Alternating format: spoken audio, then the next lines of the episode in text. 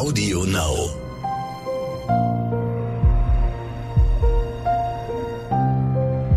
Verbrechen von nebenan. True Crime aus der Nachbarschaft.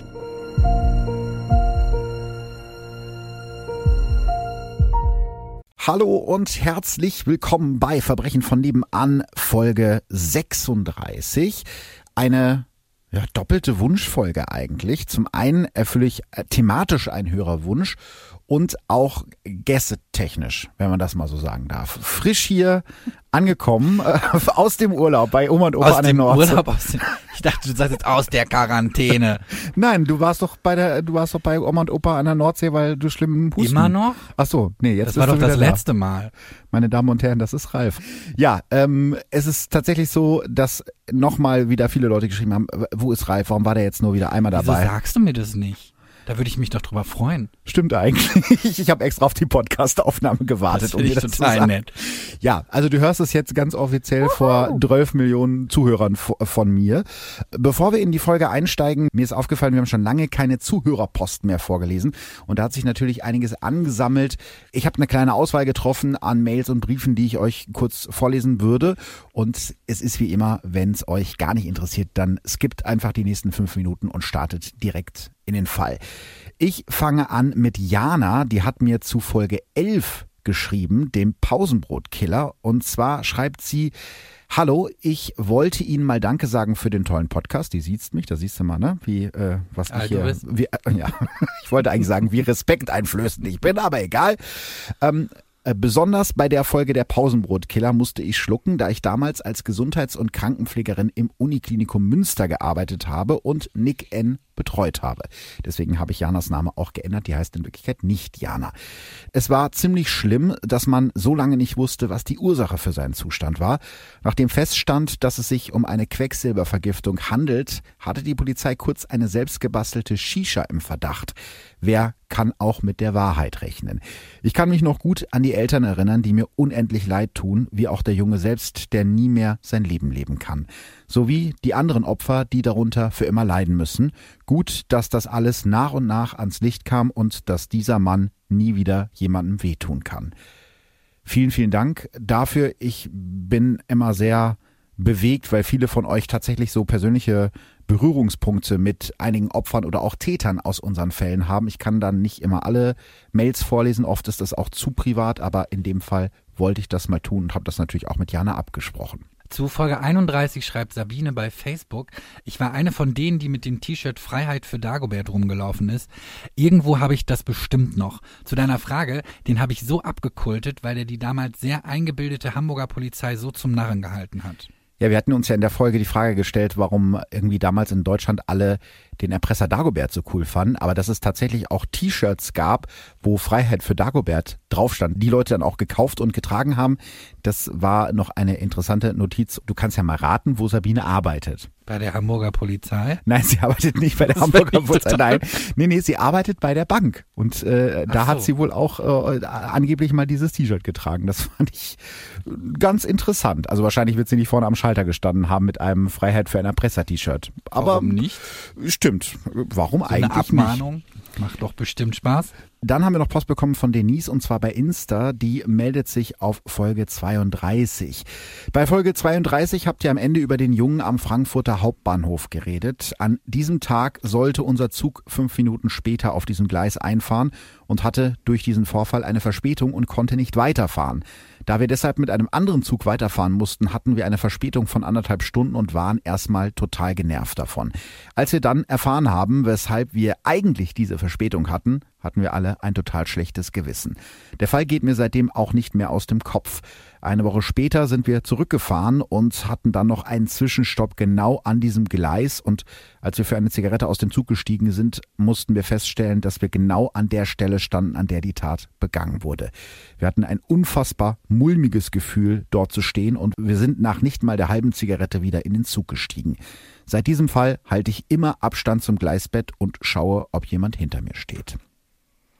Boah.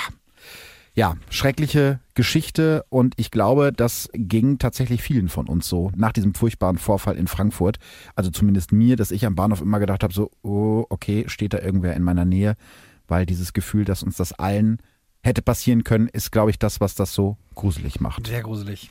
Ja, Britta aus Leipzig, die mit dem Mordfall Sophia aus Folge 32 beruflich zu tun hatte, schreibt uns bei Insta.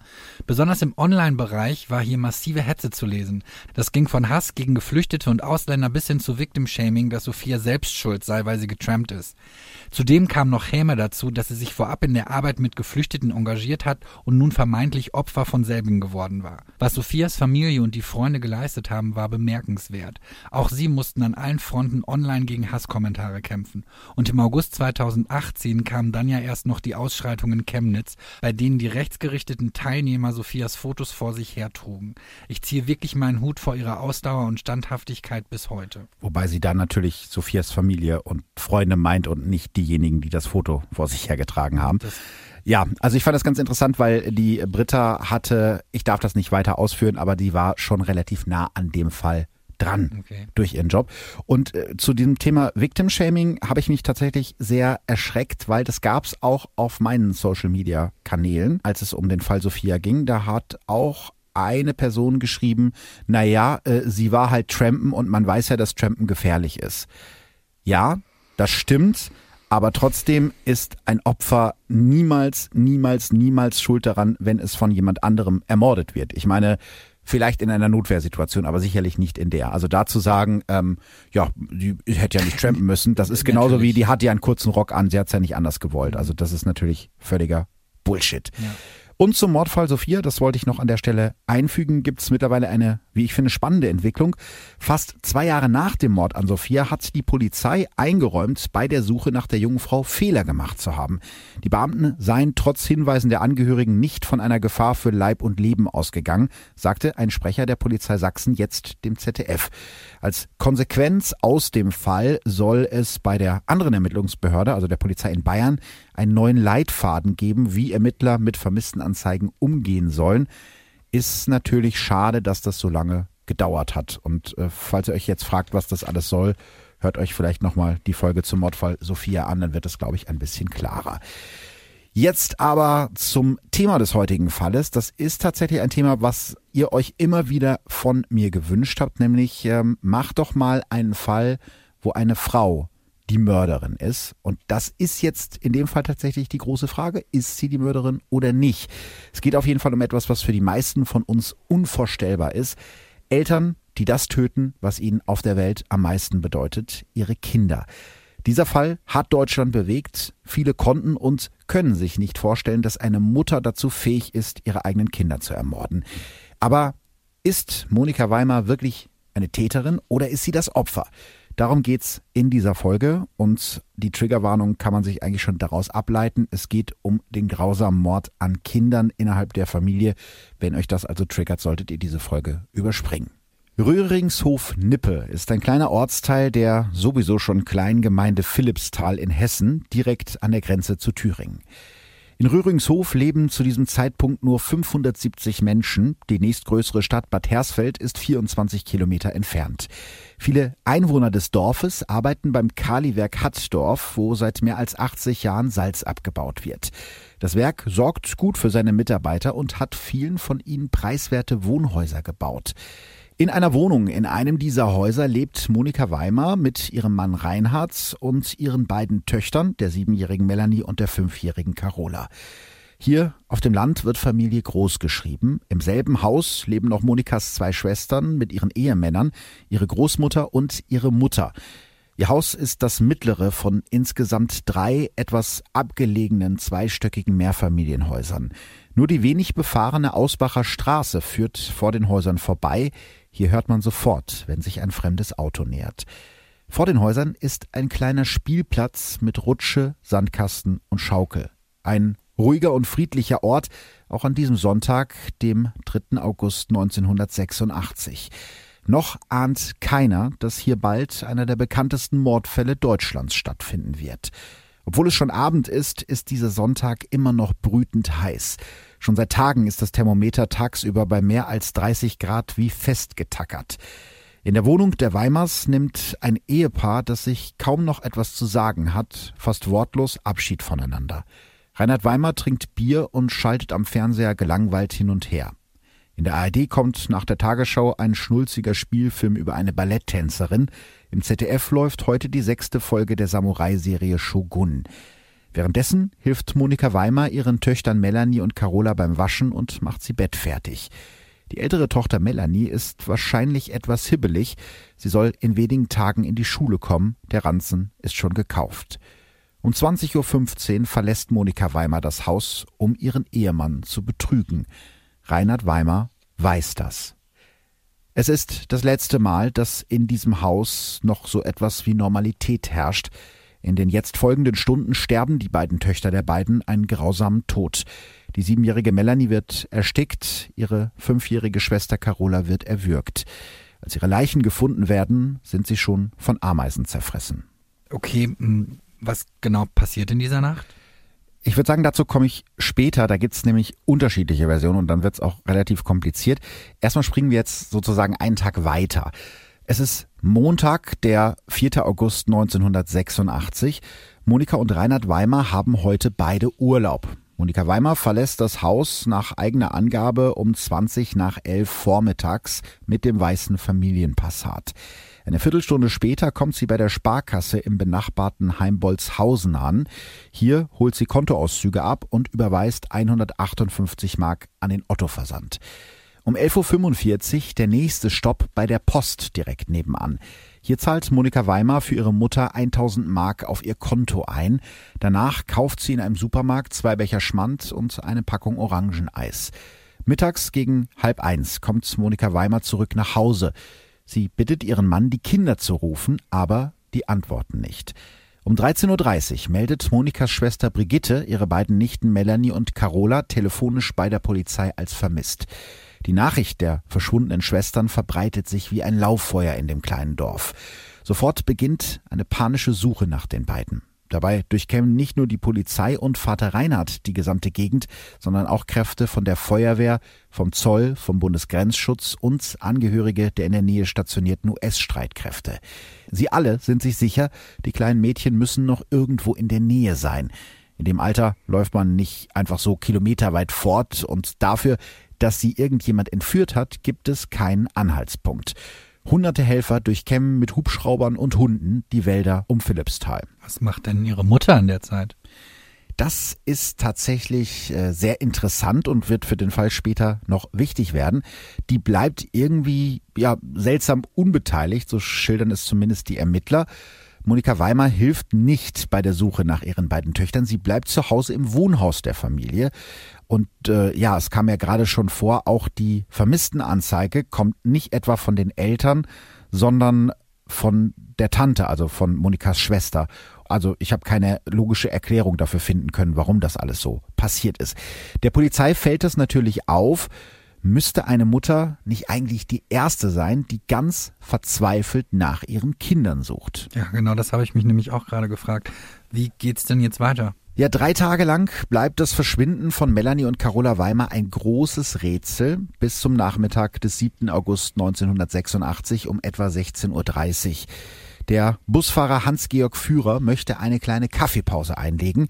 Deshalb steuert er mit seinem Reisebus einen Parkplatz auf der Landstraße 3255 zwischen Wölfershausen und Herfer an, wenige Kilometer vom Haus der Weimers entfernt. Er hat den Motor gerade abgestellt, da bemerkt er, dass eine Gardine am Seitenfenster seines Busses schief sitzt. Hans-Georg Führer ist ein ordentlicher Mensch, also rückt er die Gardine gerade. Dabei schaut er zufällig auf die Brennnesseln, die an der Böschung zwischen Parkplatz und dem daneben liegenden Acker wachsen. Genau in diesem Moment fährt ein kurzer Windstoß durch das Grün und gibt den Blick auf etwas frei, das in den hohen Brennnesseln versteckt liegt. Die Beine eines Kindes. Führer ruft sofort die Polizei. Die untersuchen die Kinderleiche. Es ist Melanie Weimar. Sofort beginnen die Beamten auch die benachbarten Rastplätze abzusuchen, mit Erfolg. Anderthalb Stunden später, um 18 Uhr, finden die Ermittler etwa vier Kilometer entfernt auf dem Parkplatz Bengendorfer Grund eine weitere Kinderleiche, Melanies jüngere Schwester Carola. Beide Mädchen tragen die bei der Vermisstenmeldung beschriebene Kleidung. Die 1,40 Meter große Melanie ein weißes Shirt mit FC Bayern Aufdruck und rote Baumwollshorts, ihre 20 Zentimeter kleinere Schwester Carola ein dunkelrosa Shirt und eine gelbe Strickhose mit Gummizug. In Melanies Haar findet die Spurensicherung neben Haarspangen zahlreiche Kletten des Labkrautes. Die Unterwäsche von beiden Kindern ist nach Aussage eines Kriminalbeamten blütenweiß. Es gibt keine Spuren von Blut oder Sperma. Kurze Zeit später informiert einer der Ermittler die Eheleute Weimar über den Tod ihrer beiden Töchter. Monika Weimar weint, brüllt und klammert sich so fest an den Kommissar, dass ihre Schwestern sie wegziehen müssen. Ein Arzt muss beiden Beruhigungsspritzen verabreichen. Am nächsten Tag werden die Leichen von Melanie und Carola obduziert, um die Todesursache festzustellen. Melanie ist erstickt worden, wahrscheinlich mit einem weichen Gegenstand wie einer Decke oder einem Kissen. Ihre kleine Schwester Carola wurde erwürgt. Auch deshalb ist die saubere Unterwäsche der Schwestern seltsam, denn beide Todesarten gehen normalerweise mit dem Einnässen einher. Darüber hinaus gibt es noch weitere Hinweise, dass Melanie und Carola nach ihrem Tod noch umgezogen wurden. Der Mageninhalt der beiden weist darauf hin, dass sie 30 bis 60 Minuten vor ihrem Tod noch etwas gegessen haben, wahrscheinlich Milch, Kakao und ein Gebäck aus Weizenmehl. Beide Mädchen müssen also bereits kurz nach ihrem Verschwinden ermordet worden sein. Ihre Leichen sind bereits von Ameisen zerfressen. Vier Tage später werden Melanie und Carola Weimar unter großer Trauer in Bad Hersfeld beerdigt. Reinhard und Monika stehen nebeneinander am Grab ihrer gemeinsamen Kinder. Sie stützen sich nicht gegenseitig. Am Tag vor der Beisetzung erscheint in der Hersfelder Zeitung eine Traueranzeige der beiden. Darin steht ein Satz, bei dem ich bis heute noch eine Gänsehaut bekomme. Vater, wenn die Mutter fragt, wo sind unsere Kinder hin, dann sage ihr, dass sie im Himmel sind. Warum schreibt eine Familie sowas in eine Traueranzeige? Genau das ist es. Also das ist eines der vielen Rätsel in diesem Fall. Die Traueranzeige stammt auf jeden Fall von der Familie. Also es ist jetzt nicht irgendwie von außen oder so. Aber man weiß jetzt nicht, sie wurde gemeinsam geschrieben? Ja, oder? sie wurde gemeinsam geschrieben. Also man weiß jetzt nicht, von wem von den beiden oder von der Familie der Text stammt. Ja. Aber die Namen stehen halt drunter. Okay. Vielleicht versuchen wir das Ganze mal ein bisschen zu ordnen. Vielleicht fangen wir mit Familie Weimar an. Was kannst du uns denn über die erzählen? Also, Mutter Monika Weimar wird am 13. April 1958 als Monika Böttcher geboren. Sie ist gelernte Pflegehelferin. Ihr Mann Reinhard ist sechs Jahre älter als sie und gelernter Kfz-Schlosser. Später arbeitet er aber wie die meisten anderen Menschen im Ort unter Tage im Kaliwerk. Als Monika ihn 1977 im Alter von 19 Jahren kennenlernt, hat sie vorher noch nie einen Freund gehabt und Angst, für immer Single zu bleiben. Nach ein paar Monaten heiraten die beiden. Besser Reinhard als gar kein Mann, denkt sie sich damals, so erinnert sie sich später. Gemeinsam lebt das junge Paar mit Monikas Familie in dem Mehrfamilienhaus an der Ausbacher Straße, in dem Monika selbst aufgewachsen ist. Fast genau ein Jahr nach der Hochzeit wird am 22. Juli 1979 Tochter Melanie geboren. Aber das ist für Monika eigentlich eher eine Pflichterfüllung, denn der Sex mit ihrem Mann macht ihr von Anfang an keinen Spaß. Sie hat Schmerzen beim Geschlechtsverkehr und geht deshalb zum Arzt. Der bügelt sie ab und meint, das müsse seelisch bedingt sein. Also erträgt sie ihren Mann im Bett noch eine Weile und am 8. März 1981 wird die zweite gemeinsame Tochter Carola geboren. Seit Anfang 1985 schlafen Monika und Reinhard Weimar nicht mehr miteinander. Sie ekelt sich geradezu vor ihm. In mir war eine zu große Abneigung, erklärt sie später vor Gericht. Die beiden streiten immer häufiger. Monika wirft Reinhard vor, er vernachlässige seine Familie und gehe lieber zum Kegeln oder zum Tennis. Er schlägt sie. Auch Tochter Melanie gegenüber wird der Vater gewalttätig. Als die Siebenjährige mal die Badezimmertür nicht richtig schließt, schlägt ihr Reinhard mit der Hand ins Gesicht, bis sie blutet. Dass die Ehe von Reinhard und Monika nicht glücklich ist, darüber tratscht das ganze Dorf. Monika selbst bespricht ihre Eheprobleme meistens mit ihrer Schwester Brigitte. Die ist ebenfalls unglücklich verheiratet mit einem amerikanischen Soldaten.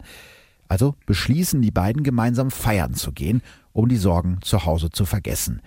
In ihrer Stammdisco Musikparadies lernt Monika im April 1986 Kevin Pratt kennen, einen im nahen Bad Hersfeld stationierten US-Soldaten.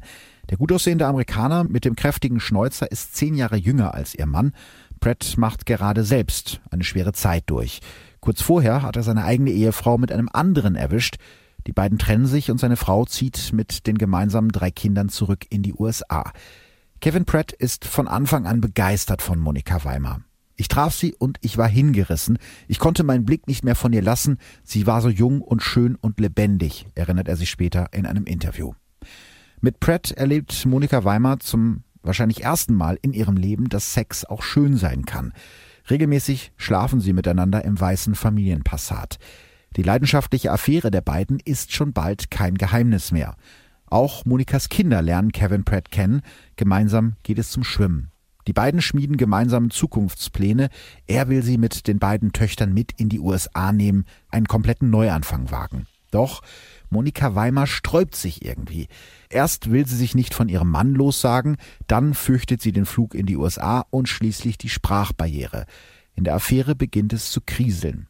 Ich hatte die ganze Zeit das Gefühl, dass mit mir gespielt wurde, erinnert sich Kevin Pratt später in einem Spiegel-Interview. Er flirte zu diesem Zeitpunkt schon mit einer anderen Frau. Reinhard und Monika sprechen zwar manchmal über eine Trennung, doch vor allem er will sich nicht trennen. Die Ehe war nicht kaputt, erzählt er später im Prozess. Monika wäscht und kocht weiter für ihn und hält die Familienfassade aufrecht. Außerdem gibt es doch noch die zwei Töchter. Da ist eine Ehe ohne Liebe doch besser als gar kein Zuhause. Aber auch Reinhard Weimer bleibt seiner Frau nicht treu. Spätestens ab Juni 1986 geht er regelmäßig in das Bordell Bunny Bar in Bad Hersfeld. Außerdem ist er gesundheitlich angeschlagen. Seit einem Jahr ist er immer wieder in ärztlicher Behandlung wegen Ohnmachtsanfällen und Bewusstseinsstörungen, die er sich selbst nicht erklären kann. Untersuchungen ergeben eine erhöhte Dosis von Medikamenten wie Neuroleptika und Angstlösern, also eine Vergiftung mit Psychopharmaka. Reinhard bestreitet die Medikamente selber eingenommen zu haben. Bei seiner Stammprostituierten in der Bunny Bar heult er sich immer wieder aus. An der Theke erzählt er ihr von der Affäre seiner Frau und von seiner Angst, dass die die beiden Töchter mit nach Amerika nimmt. Und dann passiert etwas viel, viel Schrecklicheres. Gehen wir zurück in den August 1986. Genau. Wie laufen denn die Ermittlungen der Polizei? Haben die direkt einen Verdächtigen? Ja, sie sind sich sicher, dass die Weimars etwas mit der Ermordung ihrer Kinder zu tun haben müssen. Schon am 6. August, also Bevor die Leichen von Melanie und Carola gefunden werden, befragt die Polizei Monikas Affäre Kevin Pratt als Zeugen. Der sagt aus, dass er glaubt, dass Ehemann Reinhard Weimar etwas mit der Entführung der Mädchen zu tun hat. Damals weiß man ja noch nicht, dass die beiden tot sind. Außerdem erzählt er der Polizei, dass Monika ihm schon häufiger Verletzungen gezeigt habe, die ihr Ehemann ihr zugefügt haben soll. Doch die Ermittler konzentrieren sich von Anfang an auf Monika Weimar als Verdächtige. Schon als die beiden Mädchen noch vermisst werden, bittet einer der Ermittler Monikas Schwägerin, mit Monika zu reden und ihr zu erklären, dass sie keinerlei Strafe zu erwarten hätte, wenn die Kinder wieder zurückkommen.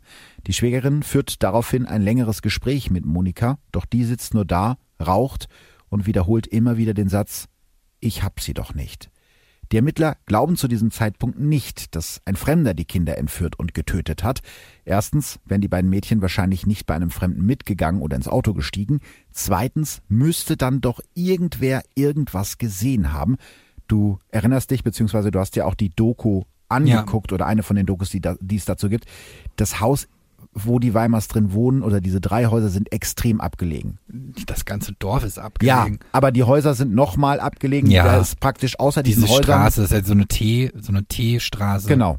Also außer den Häusern der Straße ist da Ist da nichts. nichts, Das nee. heißt, da fällt's direkt auf, wenn da irgendwie ein fremdes Auto vorbeikommen würde. Was dann ja heißt, der Täter muss aus der Familie kommen. Ja, das nehmen die Ermittler an.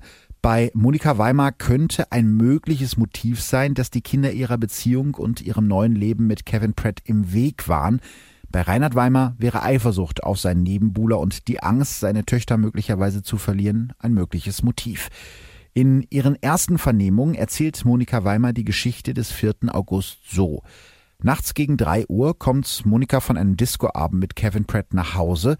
Am nächsten Morgen gegen 9.30 Uhr macht sie ihren beiden Töchtern ein kleines Frühstück. Etwa eine Dreiviertelstunde später gehen Melanie und Carola nach draußen zum Spielen auf den nahegelegenen Spielplatz. Ihr Mann Reinhard schläft um diese Zeit noch. Um etwa 20 nach 11 steigt Monika Weimar in ihren weißen Passat und verlässt das Haus, um noch ein paar Besorgungen zu machen. Zu diesem Zeitpunkt sieht sie die Kinder noch draußen spielen. Als sie gegen halb eins mittags zurückkehrt, beginnt sie direkt mit den Vorbereitungen für das Mittagessen. Sie erzählt ihrem Mann Reinhard, dass ihr eben auf der Fahrt ein Steinschlag die Windschutzscheibe des Familienpassats beschädigt hat. Dann bittet sie ihren Mann, die beiden Töchter zum Essen zu rufen, doch die sind verschwunden. Das deckt sich mit den ersten Angaben von Reinhard Weimer, der bei der Vernehmung erzählt hat, an diesem Montag bis etwa halb zwölf mittags geschlafen zu haben.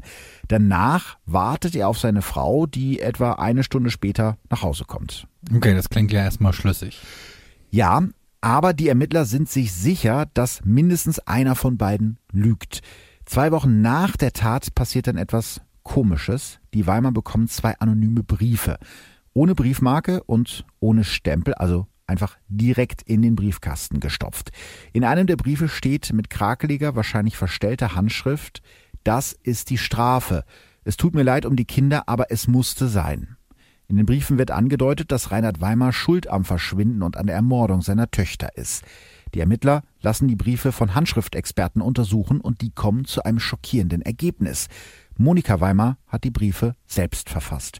Und den Ermittlern fallen weitere Ungereimtheiten auf. So war der Bankangestellte, mit dem Monika Weimar am 4. August bei ihrem Besuch in der Sparkasse gesprochen haben will, an diesem Tag im Urlaub. Zu genau dem Zeitpunkt, als Monika Weimer im Supermarkt eingekauft haben will, hat ein Motorradfahrer ihren weißen Passat auf einem Waldparkplatz gesehen, genau dort, wo später die Leiche von Melanie Weimer gefunden wird. Mittlerweile sind die Ermittler sich sicher, dass die 28-jährige Mutter irgendetwas zu verbergen hat. 28? Ja. Die war jünger als wir? Das waren die 80er. Ja, ich glaube, meine Mutter, da waren wir auch schon, die haben es mit 22 bekommen. Ja. Also passt das, ja. Am 28. August 1985 wird Monika Weimer festgenommen. Die Polizisten konfrontieren Monika Weimer mit den Widersprüchen in ihren Aussagen, haken immer und immer wieder nach. Am 29. August, also einen Tag nach ihrer Festnahme, präsentiert die mittlerweile zur Tatverdächtigen gewordene Frau eine neue Version der Ereignisse. Bei dieser Version, die später als Nachtversion bekannt wird, bleibt sie bis heute. Monika Weimer kommt nachts gegen drei Uhr von dem Treffen mit Kevin Pratt nach Hause. Als sie die Wohnungstür öffnet, ist alles dunkel, nur im Esszimmer brennt noch Licht. Sie betritt das Zimmer und geht von dort ins Kinderzimmer. Dort sieht sie ihren Mann Reinhard zusammengebeugt am Rand des Bettes ihrer Tochter Carola sitzen. Reinhard heult und ist völlig neben sich. Auf dem Fußboden steht eine leere Flasche Bier. Monika ist besorgt und sieht nach ihren Töchtern. Beide sind halb zugedeckt und geben kein Lebenszeichen von sich. Auch wenn beide noch warm sind, ist sich die gelernte Pflegehelferin sicher, Melanie und Carola sind tot. Seltsamerweise haben sie nicht mehr ihre Schlafkleidung an, sondern sind komplett angezogen. Als Monika ihren Mann anschreit und ihn fragt, was er getan hat, antwortet der nicht. Weil sie den Anblick ihrer toten Töchter nicht ertragen kann, geht sie in ihr Schlafzimmer. Als sie sich gerade aufs Bett gesetzt hat, hört sie, wie ein Auto wegfährt. Das ist unser Auto, denkt sie noch. Nach einiger Zeit kommt das Auto zurück und ihr Mann Reinhard betritt das Schlafzimmer. Warum hast du das getan? fragt sie ihn ein weiteres Mal. Er antwortet, jetzt kriegt keiner mehr von uns die Kinder. Dann beschreibt er noch, wo er die Leichen von Melanie und Carola versteckt hat. Am nächsten Tag fährt Monika Weimer zu dem Parkplatz, den ihr Mann ihr beschrieben hat, um ihre Töchter ein letztes Mal zu sehen. Dort findet sie aber nur die Leiche von Melanie. Dabei wird sie von dem Zeugen auf dem Motorrad beobachtet. Ja, was für eine Geschichte. Aber warum ist sie denn nicht direkt zur Polizei? Ja, noch in der Nacht oder dann spätestens Ja. am nächsten Tag. Ne? Also sie erklärt das damit, dass sie Mitleid mit ihrem Mann gehabt hat und sich selbst die Schuld am Tod von Melanie und Carola gegeben hat. Mitleid. Mhm. Also ich hätte Angst, dass ich der Nächste wäre und hätte, glaube ich, einfach die Flucht ergriffen. Ja, das fände ich jetzt auch nachvollziehbar, aber so hat sie es damals äh, ausgesagt. Sie hatte Mitleid mit ihrem Mann, der so fertig war und irgendwie überfordert mit einem. Und da hat sie dann einfach erstmal alles für sich behalten. Ja. Aber jetzt hat sie das ausgesagt und das heißt, jetzt nehmen sich die Ermittler Reinhard Weimar vor. Äh, Ja, sie versuchen es. Ne? Die Polizei nimmt Reinhard Weimar direkt am nächsten Tag fest. Und als er bei einem Verhör mit den Vorwürfen seiner Frau konfrontiert wird, reagiert er sehr ruhig, streitet aber alles ab.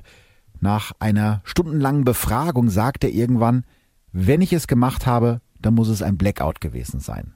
Trotzdem müssen die Ermittler ihn noch am selben Tag wieder laufen lassen, weil das Amtsgericht Fulda einen Haftbefehl gegen ihn ablehnt. Zwischendrin gibt es wohl interne Querelen bei den Ermittlungsbehörden und der zuständige Staatsanwalt wird sogar ausgetauscht, weil er an die Unschuld von Monika Weimar glaubt. Am 27. Oktober 1986 erlässt das Amtsgericht Fulda Haftbefehl gegen Monika Weimar. Ab diesem Zeitpunkt konzentrieren sich die Ermittlungen nur noch auf sie. Also wird ja der Prozess gemacht. Genau. Am 23. August 1987 drängen sich hunderte Schaulustige und Journalisten vor dem Landgericht Fulda. Sie können nicht genug bekommen von der Geschichte einer Mutter, die angeblich eiskalt ihre eigenen Kinder getötet hat. Als Monika Weimar an diesem Morgen aus einem Polizeiwagen steigt, buht die Menge sie aus. Die Schaulustigen sind sich sicher, die war's. Eine andere Möglichkeit gibt es nicht. Ich weiß nicht, du hast das wahrscheinlich in der Doku auch gesehen, wie diese Szenen da waren vor dem Gericht. Das war schon gruselig. Fandst du das gruselig? Ich fand das ehrlich gesagt erwartbar weil es Schaulustige waren. Die hatten Bock darauf, sich das anzugucken. Also sorry, wenn ich das jetzt so sage. Ja. Die meisten hatten ein Lächeln auf den Lippen, wenn sie ja. interviewt wurden, was wahrscheinlich auch so eine Übersprungshandlung von Unsicherheit ist. Ja, das war so ein richtiges Happening. Ne? Ja, ist halt auch ein sehr kleiner Ort. Das heißt, das ja. ist dann natürlich auch wirklich ein Ereignis, wenn da mal sowas passiert. Ja, das stimmt. Also die sind sich im Prinzip alle sicher, das muss Monika Weimar gewesen sein. Was zu diesem Zeitpunkt aber noch keiner weiß, diese Frage nach der Schuld von ihr wird noch mehr als zehn Jahre verschiedene Gerichte beschäftigen. Vor Gericht schildert die Angeklagte nüchtern ihre Version der Geschehnisse, die Nachtversion, habe ich ja gerade schon erklärt. Für die Staatsanwaltschaft ist es völlig undenkbar, dass sich das Ganze so abgespielt hat. Allerdings bestätigen psychologische Gutachter, dass es tatsächlich so gewesen sein könnte, wie Monika Weimer es ausgesagt hat. Bei einem Ortstermin in Philippsthal am 21. April 1987 stellt die Anklage ihre Version des Doppelmordes vor. Während ihr Mann am 4. August noch schläft, lässt Monika Weimer ihre beiden Töchter gegen 11.30 Uhr vor dem Haus der Familie in ihren weißen Passat einsteigen. Vorher hat sie auf dem Parkplatz bei Wölfershausen nach einer Stelle gesucht, wo sie später ihre Töchter töten und die Leichen verstecken kann. Dann ist sie zurück nach Hause gefahren, um ihr Vorhaben in die Tat umzusetzen. Nach zehn Minuten Fahrt kommen die drei am Parkplatz Bengendorfer Grund an, rund elf Kilometer vom Wohnhaus der Familie entfernt. Dort angekommen, schickt sie eine der beiden Töchter zum Pinkeln ins Gebüsch, damit sie in Ruhe die andere töten kann. Danach tötet sie auch das zweite Mädchen. Die Leiche von Carola lässt sie auf dem Parkplatz liegen. Die Leiche ihrer älteren Tochter Melanie bringt sie mit dem Auto zu einem anderen Parkplatz bei Wölfershausen, den sie am Morgen schon ausgekundschaftet hat, und wirft die Leiche dort zwischen die fast einen Meter hohen Brennnesseln.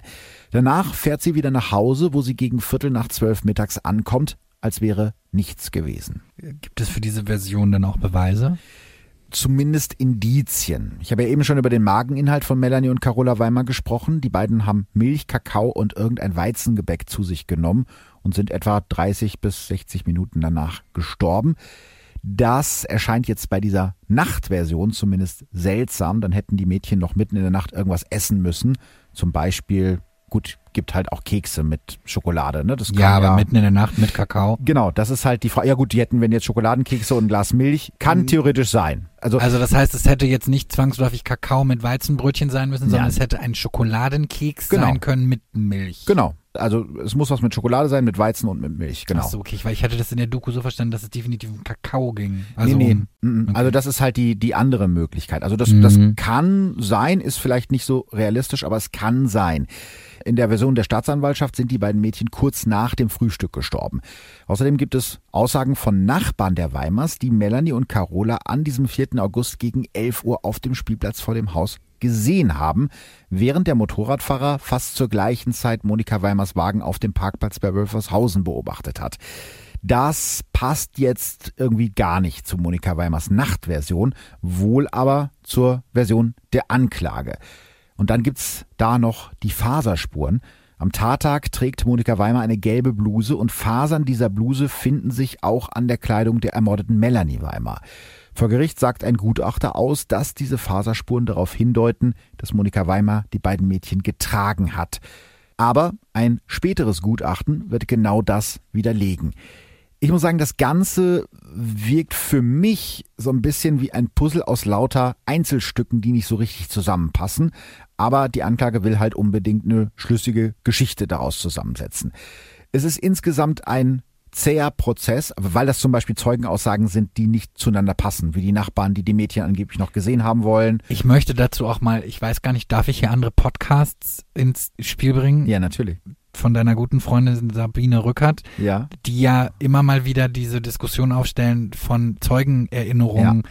Und also, weil da hat mich nämlich auch interessiert, wer hat das alles gesehen? Und mhm. wenn das ein Paar ist, das gesehen hat, dass da diese, diese Kinder gespielt haben sollen, ja, sorry, dann war das vielleicht der Tag davor. Also solange die jetzt nicht ja. sagen, ich kann mich daran erinnern, weil das war mein Geburtstag und die haben mir zum Geburtstag gratuliert, macht das ja überhaupt keinen Sinn. Dann kann das ja jeder andere Tag gewesen sein. Und die Kinder haben wahrscheinlich auch jeden Tag an diesem Spielplatz gespielt. Eben. Äh, welche Nachbarn das genau waren, das weiß ich nicht, aber man äh, weiß zumindest, dass die meisten der Nachbarn tatsächlich von der Schuld von Monika Weimer überzeugt waren. Und mhm. da ist eben auch die Frage, welche Rolle das da gespielt hat. Also da gibt's eben verschiedene Zeugenaussagen. Der Motorradfahrer, der das Auto der Familie auf diesem Parkplatz gesehen haben, während gleichzeitig die Nachbarn die Kinder auf dem Spielplatz vor dem Haus gesehen haben. Das heißt, man musste sich jetzt irgendwie eine Geschichte zusammenpuzzeln. Das klingt ja auch erstmal stimmig. Ja. Dann zu sagen, okay, sie war dort, die Kinder waren dort, aber trotzdem finde ich halt, wenn es jeweils eine Person, beziehungsweise mhm. wenn das ein Paar war, dann ist das für mich eine Einheit. Wenn die das gesehen haben und dann dieser Motorradfahrer alleine, dann finde ich, ist das schon etwas fragwürdig. Ja, es muss sich ja nur ein Zeuge irren, dann passt die ganze genau. Geschichte einfach nicht mehr. Deswegen ist es auch ein sehr zäher Prozess, der mehr als 40 Verhandlungstage dauern wird. Am 8. Januar 1988 fällt dann das Urteil. Monika Weimer wird wegen Mordes an ihren beiden Töchtern zu einer lebenslangen Freiheitsstrafe verurteilt. Sie nimmt das Urteil gefasst hin, fast emotionslos. Als die mittlerweile 29-jährige frisch Verurteilte das Gericht verlässt und über den Hof des Fuldaer Stadtschlosses zum Polizeiwagen geführt wird, mischt sich der Jubel der Zuschauer über das Urteil mit übelsten Beschimpfungen gegen sie. Hexe, brüllt die Menge, oder da kommt das Schwein. Mit Schirmen und Stöcken toben die Menschen gegen den Wagen, der Monika Weimer ins Gefängnis zurückbringen soll. Aber die Geschichte ist an der Stelle noch nicht zu Ende. Ja, sehr richtig. Auch im Gefängnis bleibt Monika Weimer dabei, sie ist unschuldig. Zehn Monate nach dem Urteil lässt sie sich von ihrem Mann Reinhard Weimer scheiden und trägt ab sofort ihren Mädchennamen Monika Böttcher. Währenddessen versuchen ihre Verteidiger das Urteil anzufechten, doch der Bundesgerichtshof weist die Revision zurück und auch das Bundesverfassungsgericht lehnt die Beschwerde der Verteidigung ab. Jetzt schlägt die große Stunde von Monikas Verteidiger, dem Hamburger Rechtsanwalt Gerhard Strate, einem Experten für Revision und Wiederaufnahme von Verfahren. Er sieht deutliche Lücken in dem Urteil des Landgerichtes Fulda. Und jetzt passiert etwas Bemerkenswertes. Für Gutachten und Recherche braucht Strate Geld. Geld, das Monika Böttcher ganz eindeutig nicht hat. Also trifft er sich im April 1983 in Hamburg beim Italiener mit dem damaligen Ressortchef des Magazins Stern. Der Verteidiger erklärt dem Journalisten, dass er bereits 90.000 Mark in den Fall investiert hat und der Stern erklärt sich bereit zu helfen.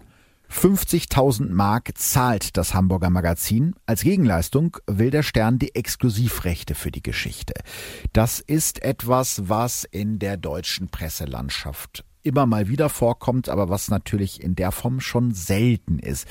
Was hältst du davon? Naja, also grundsätzlich finde ich das ja erstmal gut, einer vermeintlich Unschuldigen zu helfen, eine Wiederaufnahme zu finanzieren, weil die verdienen an der Story ja eh dann wahrscheinlich genug und sie kann sich das ja so nicht leisten. Ich finde, die Frage ist halt, ob sie das tun, weil sie wirklich von der Unschuld überzeugt mhm. sind oder um Auflage zu machen. Ja gut, das ist äh, eine berechtigte Frage, die wir wahrscheinlich auch nicht ganz eindeutig beantworten können, aber ich tendiere auch zu deiner Vermutung, denn der Stern bleibt eben nicht das einzige Magazin, das in diesem Fall ordentlich Kohle investiert. Später wird auch der Spiegel Geld zahlen und zwar 20.000 Mark an Reinhard Weimar für dessen Version der Geschichte. Aber kommen wir zurück zu Verteidiger Gerhard Strate, der jetzt genug Geld eingesammelt hat. Er will ein Wiederaufnahmeverfahren erwirken. Darüber haben wir ja schon in Folge 19 2010 im Fall Harry Wörz gesprochen. Ein Wiederaufnahmeverfahren bedeutet, dass die komplette Hauptverhandlung wieder auf Null gesetzt und neu gestartet wird. Davon hat es zu diesem Zeitpunkt in Deutschland wirklich nur eine Handvoll gegeben. Und um so ein Wiederaufnahmeverfahren zu erwirken, müsste Strate als Verteidiger die Falschaussage eines Zeugen oder eine strafbare Handlung des Richters nachweisen. Oder aber er findet einen neuen Beweis, der so eindeutig ist, dass er eine Strafminderung oder sogar einen Freispruch für die Angeklagte bewirken könnte. Und damit sind wir wieder bei den gelben Fasern von Monika Böttchers Bluse. Im Gerichtsverfahren haben die Gutachter bestätigt, dass die Fasern beim Ablegen der Leichen von Monikas Bluse auf die Kleidung ihrer Töchter übertragen worden sein müssen. Verteidiger Strate gibt beim Textilforensiker Franz-Peter Adolf vom Bundeskriminalamt ein neues Gutachten in Auftrag und das beweist genau das Gegenteil.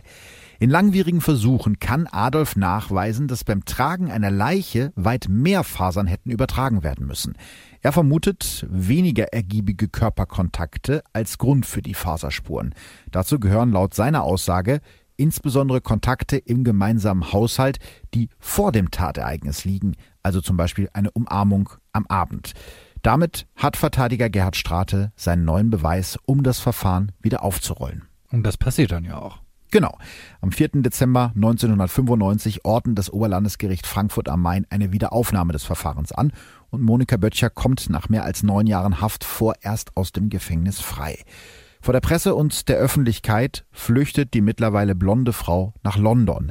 In einem NDR-Interview sagt sie damals, ich will einfach nur sagen, dass ich wieder an Gerechtigkeit glaube. Ab dem 5. Juni 1996 startet das Verfahren vor dem Landgericht Gießen erneut, und zwar genau vor der Kammer, die den Wiederaufnahmeantrag von Monika Böttchers Verteidiger Gerd Strate vorher noch abgelehnt hatte. Dieses Gericht muss jetzt entscheiden, ob Monika Böttcher damals wirklich ihre Töchter getötet hat oder ob doch alles ganz anders war. Dafür bietet die Verteidigung neben dem Fasergutachten auch zwei neue Zeugen auf. Eine davon ist eine Prostituierte, der Reinhard Weimer den Mord an seinen Töchtern Melanie und Carola gestanden haben soll. Sie habe ihn damals gefragt, warum er nur wenige Tage nachdem seine Töchter ermordet wurden, wieder in seinem Stammbordell Bunny Bar auftauchte. Daraufhin soll Reinhard Weimer sehr wütend geworden sein und sie angeblafft haben, mir kann keiner was nachweisen, das merkt ihr. Diese Aussage schenkt das Gericht allerdings keinen Glauben.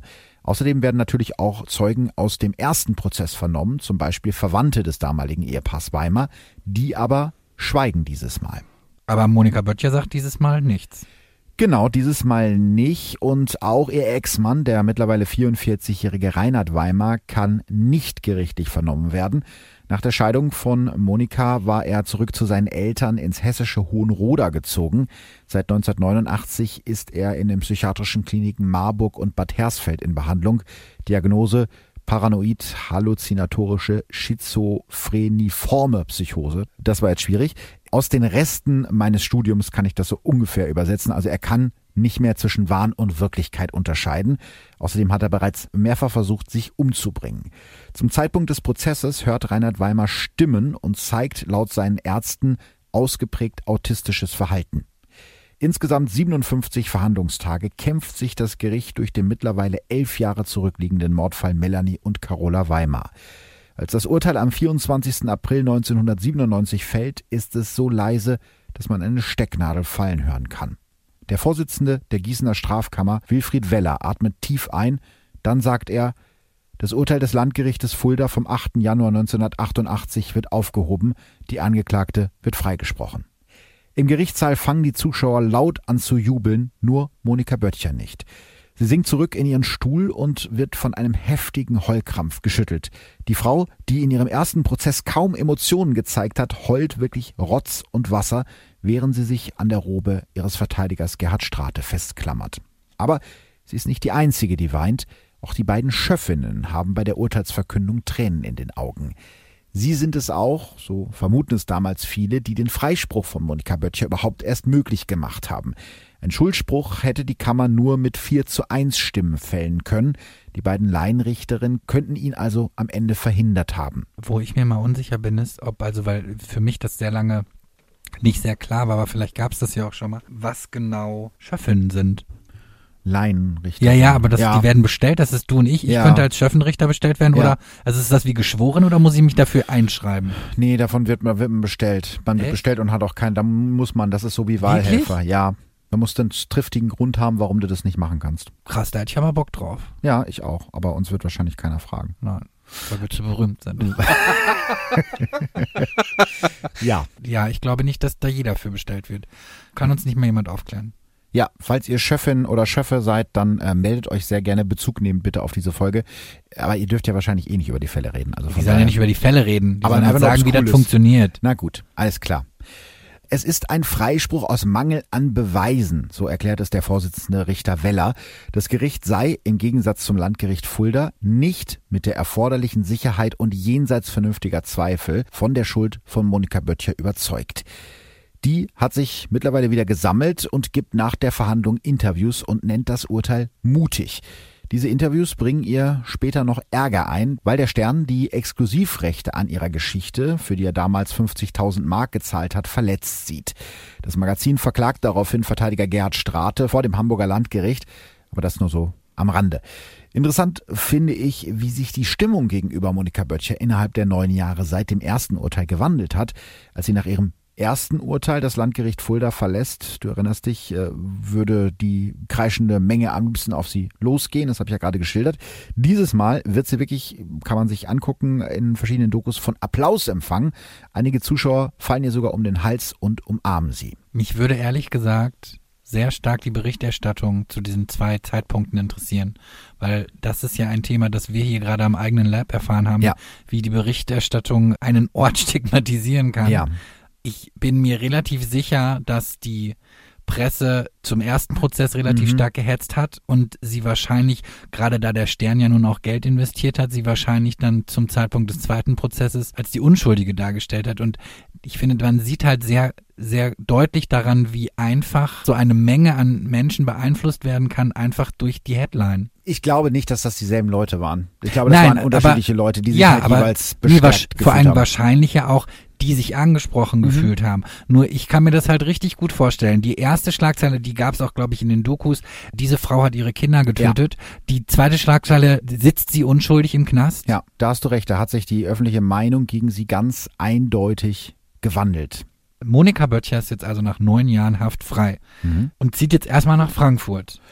Genau. Ähm, sie hat natürlich trotzdem noch Probleme, einen Job zu finden. Eigentlich kennt sie ja fast jeder in Deutschland und eigentlich, ja, haben wir gerade schon drüber gesprochen, jeder, der sie kennt, hat auch eine Meinung zu ihr. Und dann passiert etwas, womit viele Prozessbeobachter schon gerechnet haben. Die Staatsanwaltschaft legt gegen das Gießener Urteil Revision ein und der Bundesgerichtshof gibt der Revision statt. Der Mord an Melanie und Carola Weimer wird also ab dem 2. Dezember 1999 ein drittes Mal verhandelt, dieses Mal vor dem Landgericht Frankfurt. Und dieses Mal entscheidet sich Monika Böttcher dafür, doch wieder auszusagen. Der Vorsitzende Richter Heinrich Gerke erinnert sich später in einer ZDF-Doku, das war vielleicht nicht so gut für sie, damit hat sie die größten Belastungselemente selber geliefert. Was er damit meint, ist, dass Monika Böttcher ein weiteres Mal ihre Nachtversion erzählt hat. Doch auch 13 Jahre nach dem Mord sind die ehemaligen Nachbarn von Familie Weimar sich sicher, sie haben Melanie und Carola noch am Vormittag des 4. August auf dem Spielplatz vor dem Haus gesehen. Das Gericht ist deshalb davon überzeugt, dass Melanie und Carola nicht, wie von Monika Böttcher geschildert, nachts von ihrem Ex-Mann Reinhard ermordet wurden, sondern erst am nächsten Tag. Damit bleibt nur sie als mögliche Täterin übrig. Neue Fakten bringt der dritte Prozess aber auch nicht zutage. Es gibt immer noch keinen Beweis oder kein Geständnis, das den grausamen Tod von Melanie und Carola Weimar nach all den Jahren endlich aufklären könnte. Am 22. Dezember 1999 fällt dann ein drittes Urteil im Fall Monika Böttcher. Lebenslang. Damit ist das erste Urteil vom Landgericht Fulda wiederhergestellt. Nachdem der BGH die Revision ihrer Verteidiger zurückweist, wird das Urteil rechtskräftig und Monika Böttcher muss wieder zurück ins Gefängnis. Fast genau 20 Jahre nach dem Mord ihrer Töchter, am 19. August 2006, hat sie die Mindeststrafe von 15 Jahren abgesessen und wird aus der JVA Preungesheim in Frankfurt am Main entlassen. Ganz in Schwarz verlässt sie das Gebäude mit einem leichten Lächeln auf dem Gesicht. Gisela Friedrichsen schreibt damals im Spiegel, von heute an ist sie wieder ein freier Mensch. Der Fall Weimar ist zu Ende.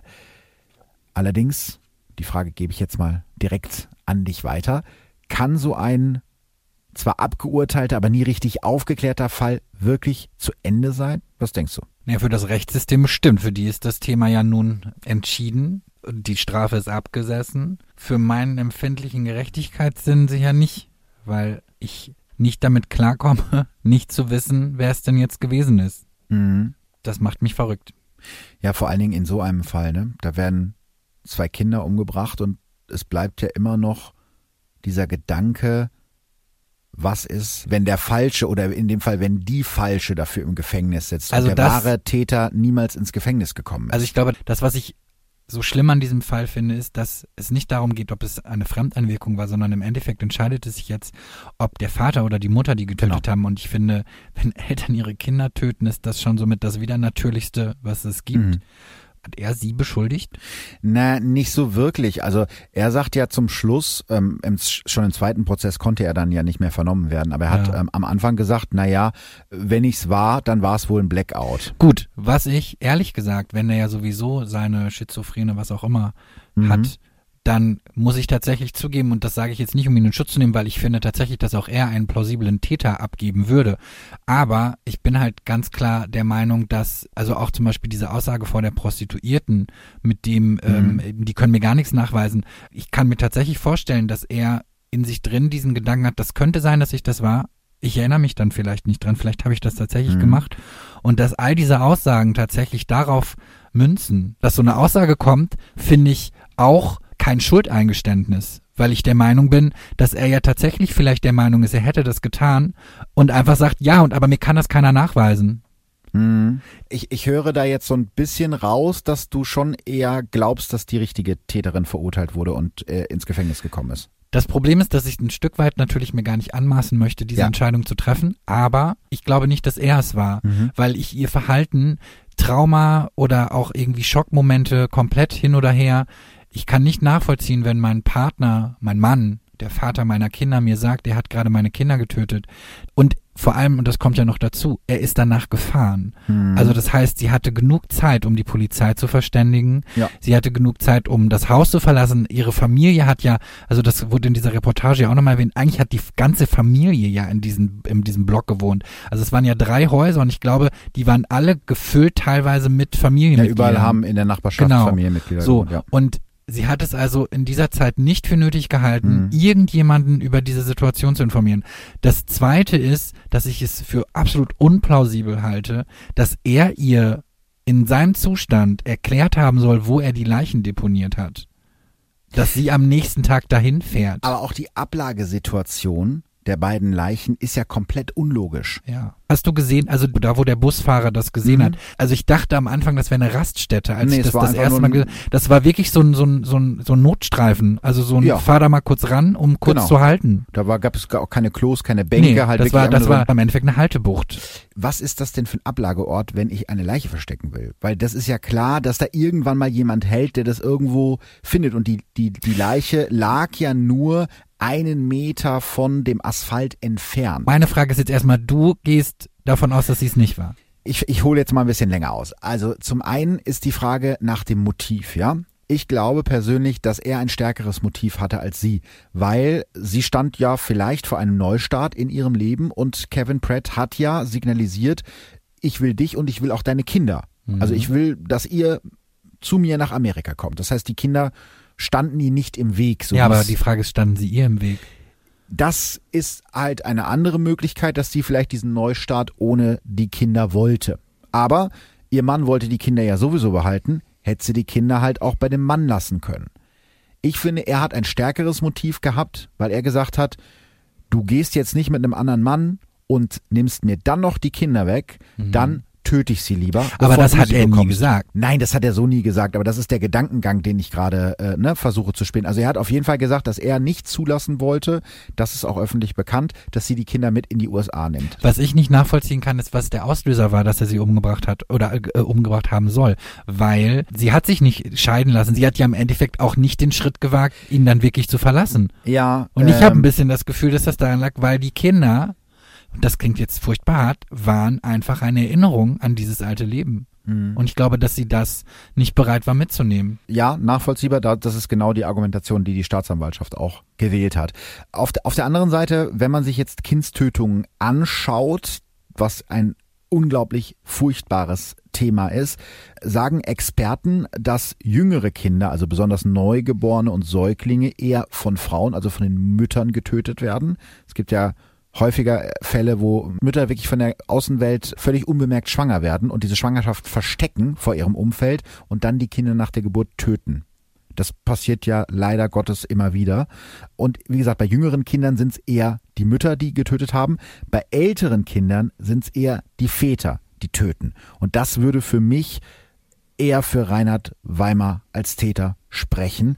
Ich kann mir schon vorstellen, dass sie nach Hause gekommen ist, also Monika, und hat ihren Mann da Wein vorgefunden und die Kinder tot. Und ich glaube, keiner von uns kann zu 100 Prozent sagen, wie er in so einer Extremsituation reagiert hätte. Nein, das, das dass stimme man ich da dir auch zu 100 Prozent zu. Nicht logisch reagiert. Auch das, aber das ist das, wo, wo ich anecke. Ich kann zum Beispiel nicht nachvollziehen, warum sie dann die erste Version, die Tagversion, nennen wir sie Mhm. Ja, Tagversion, Tagversion. Mhm. warum sie dann erst mit der Tagversion angefangen, als das alles rauskam und als klar war, die Polizei befragt sie, da hätte sie sofort sagen können, das ist jetzt passiert. Es gibt für mich keine Mhm. plausible Erklärung. Wenn sie gesagt hätte, ich hatte Angst vor ihm, dass er mir etwas tut. Ich hatte Ja. Angst, dass ich die Nächste bin, deswegen äh, wollte ich seine Geschichte unterstützen. Dann würde ich das zu 100 Prozent nachvollziehen können. Und das wäre für mich plausibel gewesen. Ich glaube, dann hätte ich zum Beispiel jetzt auch Zweifel, ob sie es war.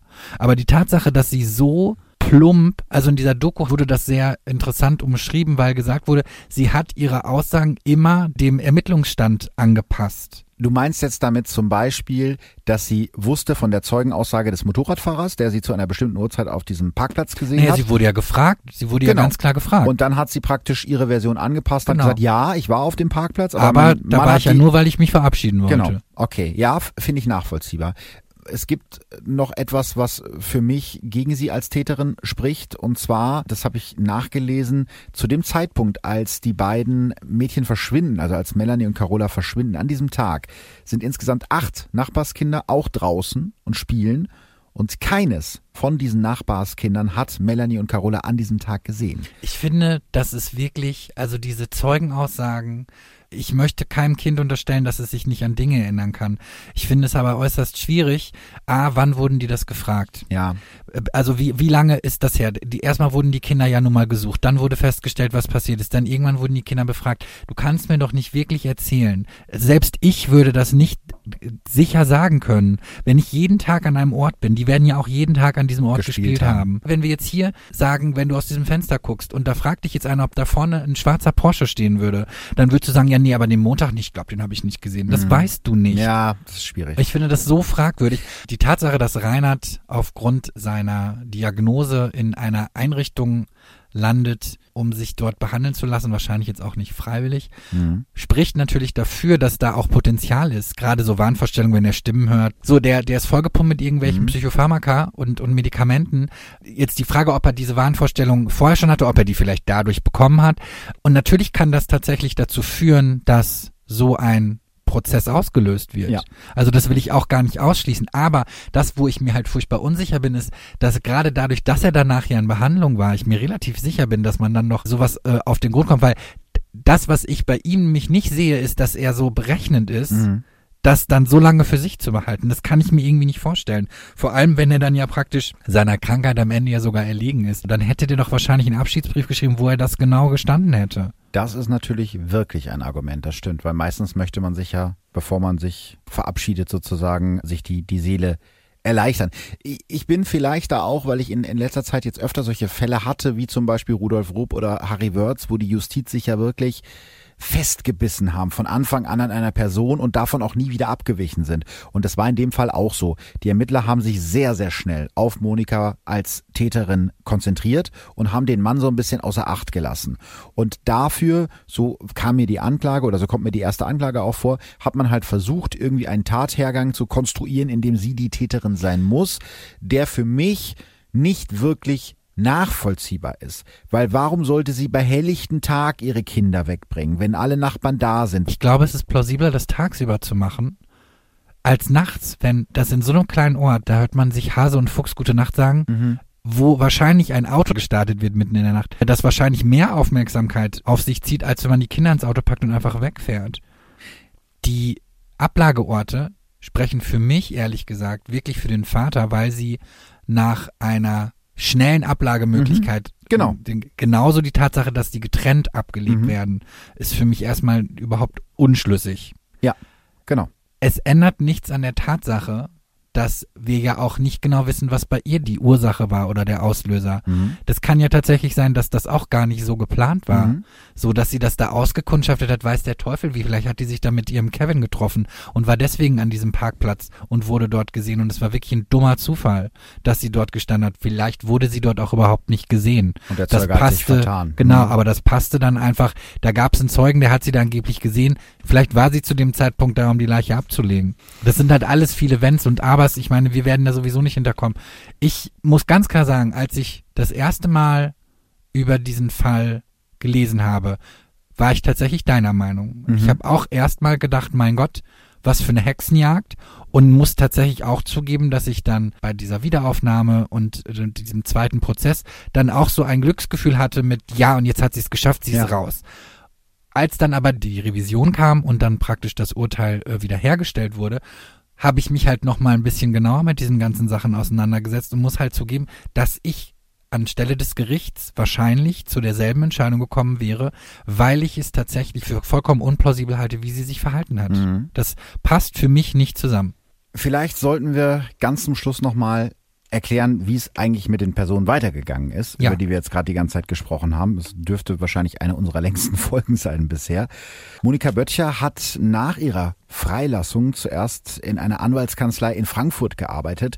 Mittlerweile lebt sie in England. Mit ihrem Ex-Mann Reinhard Weimer spricht sie nie wieder. Der ist ja nach dem ersten Urteil schon ins benachbarte Hohenroda gezogen, wo er seine Mutter pflegt. Gleichzeitig ist er selbst mehrfach stationär in psychiatrischer Behandlung. Bis zuletzt wird er immer wieder Ziel von Gerüchten, Belästigung oder Drohung, teils anonym, teils ganz offen.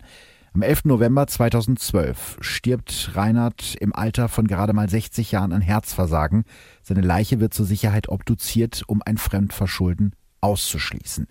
Kevin Pratt ist schon kurz nach dem ersten Prozess gegen Monika Weimer zurück in die USA gezogen. Ob er heute noch lebt, konnte ich nicht herausfinden. Als er beim zweiten Prozess 1997 das letzte Mal öffentlich aufgetreten ist, saß er wegen einer potenziell tödlichen Knochenkrankheit schon damals im Rollstuhl. Also alles in allem kann man eigentlich sagen, dass alle Beteiligten in dieser Geschichte nach diesem Fall kein besonders schönes Leben mehr hatten. Vielleicht letzte Frage zum Abschluss für dich, für uns beide.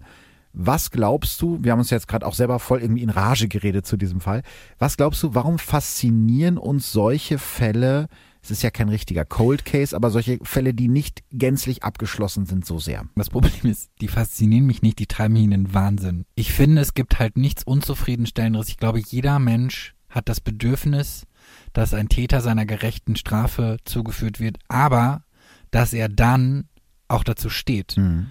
Und das meine ich jetzt nicht im Sinne von Mensch, steh doch dazu, Ja. sondern das ist ja aus meiner Sicht gerade unter diesem Aspekt der Resozialisierung auch wichtig, dass da ein, ein Schuldeingeständnis stattfindet. Und wie gesagt, ich weiß nicht, ob sie das gewesen ist. Dementsprechend ist das, will ich mir jetzt halt nicht anmaßen zu sagen, ähm, Mhm. wie kannst du es nicht zugeben, weil wenn sie es nicht war, dann soll sie es natürlich nicht zugeben. Aber es spricht halt aus meiner Sicht einiges dafür. So, aber wir werden es nie erfahren. Und Ja. das Lässt ist einem keine Ruhe. ist so, nein, und es ist unzufriedenstellend. Es ist unzufriedenstellend für die armen Kinder. Mhm. Es ist unzufriedenstellend für das System. Das finde ich halt einfach so dramatisch. Da ist jetzt kein, kein Angehöriger, der jetzt nicht trauern kann, weil er es nicht weiß, sondern die, werden- die Beteiligten werden anscheinend schon wissen, wie es gewesen ist. Mich hat das ein bisschen an den Fall Manny McCann erinnert, der jetzt aktuell wieder hochkocht, weil es eben diesen neuen Verdächtigen aus Deutschland gibt, von dem wir auch noch nicht ganz viel wissen. Und ich Ja. glaube, das ist so ein Fall, der international ähnlich gelagert ist. Ich meine, da hat es nie ein, ein Urteil gegeben oder ein Gerichtsverfahren auch nur, weil er halt nach wie vor nicht aufgeklärt ist. Aber auch da ist es so, jeder hat zu diesem Fall eine Meinung. Und du brauchst nur sagen, irgendwie Manny McCann und dann sagt irgendwer, ich glaube, die Eltern waren's. Oder ich glaube, das war so und so. Ja, ich, ich äh, kenne, ich habe dieses Gespräch tatsächlich auch schon mit einer Freundin geführt, genau die gleiche Diskussion. Ich meine, es gibt ganze Podcasts, die sich nur mit ungelösten Mhm. Fällen beschäftigen. Ich kann mir die tatsächlich nicht anhören, weil mich das in den, ich, ich das, nein, ich kann das nicht. Das macht, das treibt mich in den Wahnsinn. Geht mir genauso. Deswegen mache ich meistens auch keine ungelösten Fälle. Und Naja, er ist ja verhandelt. ja, genau, Also ist das ist abgeschlossen. jetzt so, Juristisch also- abgeschlossen. Genau, also für das System ist das Ding erledigt und vor allem, sie hat ja auch ihre Strafe Genau. abgesessen. Dementsprechend, es fällt mir halt schwer, nicht zu wissen, ob sie es war. Mhm. Das ist es. Ja, das stimmt. Also, das war jetzt tatsächlich ein Fall, äh, nachdem äh, ich und wir uns die Sommerpause redlich verdient haben. Ich glaube, jetzt fallen hier die ersten Leute in Ohnmacht. Nein, keine Angst. Vor der Sommerpause kommt in zwei Wochen noch eine Folge, aber dann ist erstmal Sommerpause. Und Ralf und ich äh, besuchen dann Oma und Opa an der Nordsee, weil Oma wir Opa an beide so schrecklichen Husten haben. naja, vielleicht schaffe ich es noch raus hier äh, aus dem verrückten Kreis Gütersloh, vielleicht aber auch nicht, aber auf jeden Fall ein bisschen Erholung. Aber vorher gibt's in zwei Wochen nochmal eine Folge. Also keine Panik. Vielen Dank, dass du da warst. Ich glaube, das war unsere diskussionsfreudigste Folge seit langem. Ich weiß jetzt nicht, ob das ein Lob ist oder ob alle sagen, jetzt haben die sich wieder die ganze Zeit diskutiert und haben sich gegenseitig unterbrochen. Ah, Ich bin noch gemeine Kommentare gewöhnt. Das stimmt, das sind wir alle irgendwann. Also, Dankeschön, dass du da warst. Hat mir sehr viel Spaß gemacht. Ich bedanke mich. Und äh, wir hören uns in zwei Wochen wieder. Also ihr, die Ohrenzeugen und ich und Ich nicht. Nein, Ralf äh, muss äh, jetzt Muss arbeiten. Ralf muss arbeiten. Er muss immer arbeiten, der Arme. So, Der Arme. jetzt aber. Schön, dass du da warst. Auf Wiederhören. Bleibt gesund und bis zum nächsten Mal. Tschüss. Verbrechen von nebenan. True Crime aus der Nachbarschaft. Mehr Infos und Fotos zu unseren Fällen findet ihr auf unserer Facebook- und unserer Instagram-Seite. Audio Now.